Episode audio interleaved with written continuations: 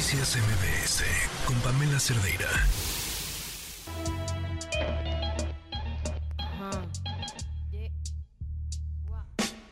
Quisiera tener 544, esta es la historia que nos tiene Joar RC.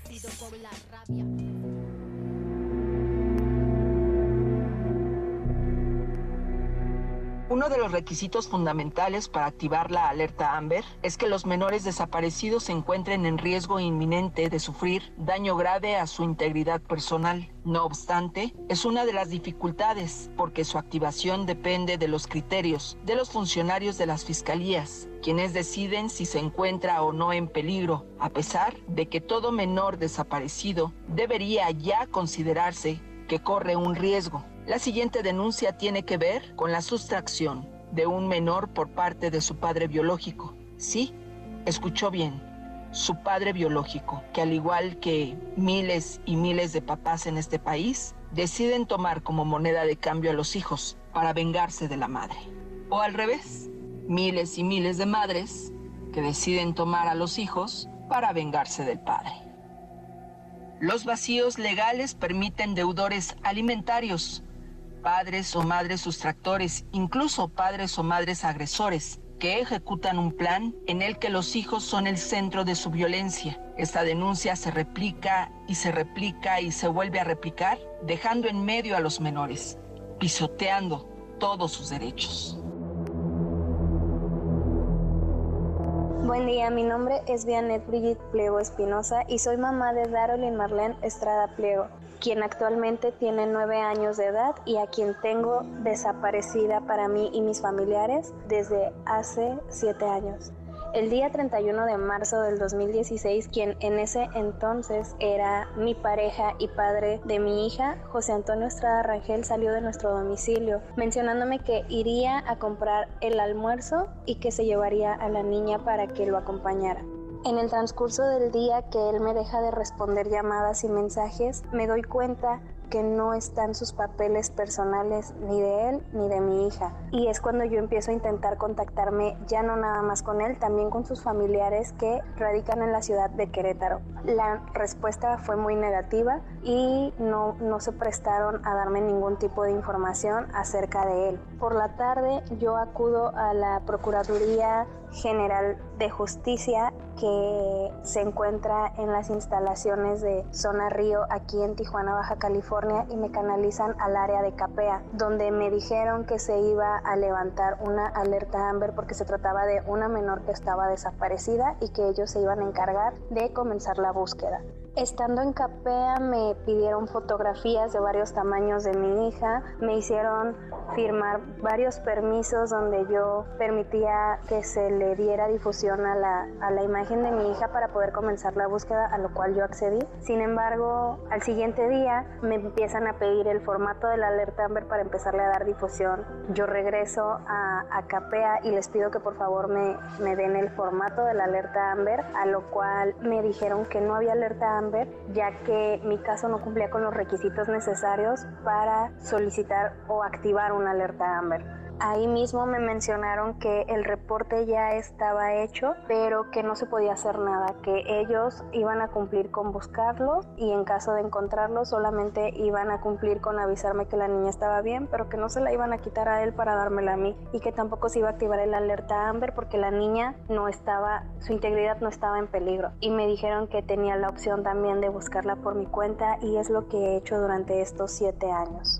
Durante siete años yo he estado buscando a mi hija y fue en el mes de abril del 2022 que puedo localizar a José Antonio Estrada Rangel y puedo dar con su trabajo y más adelante con el domicilio donde vivía y donde tenía viviendo a mi hija Darolyn Marlene que tenía 8 años de edad. Los encuentro en una comunidad rural de San José Iturbide, Guanajuato, y en cuanto yo tuve el domicilio, me fui a buscarla.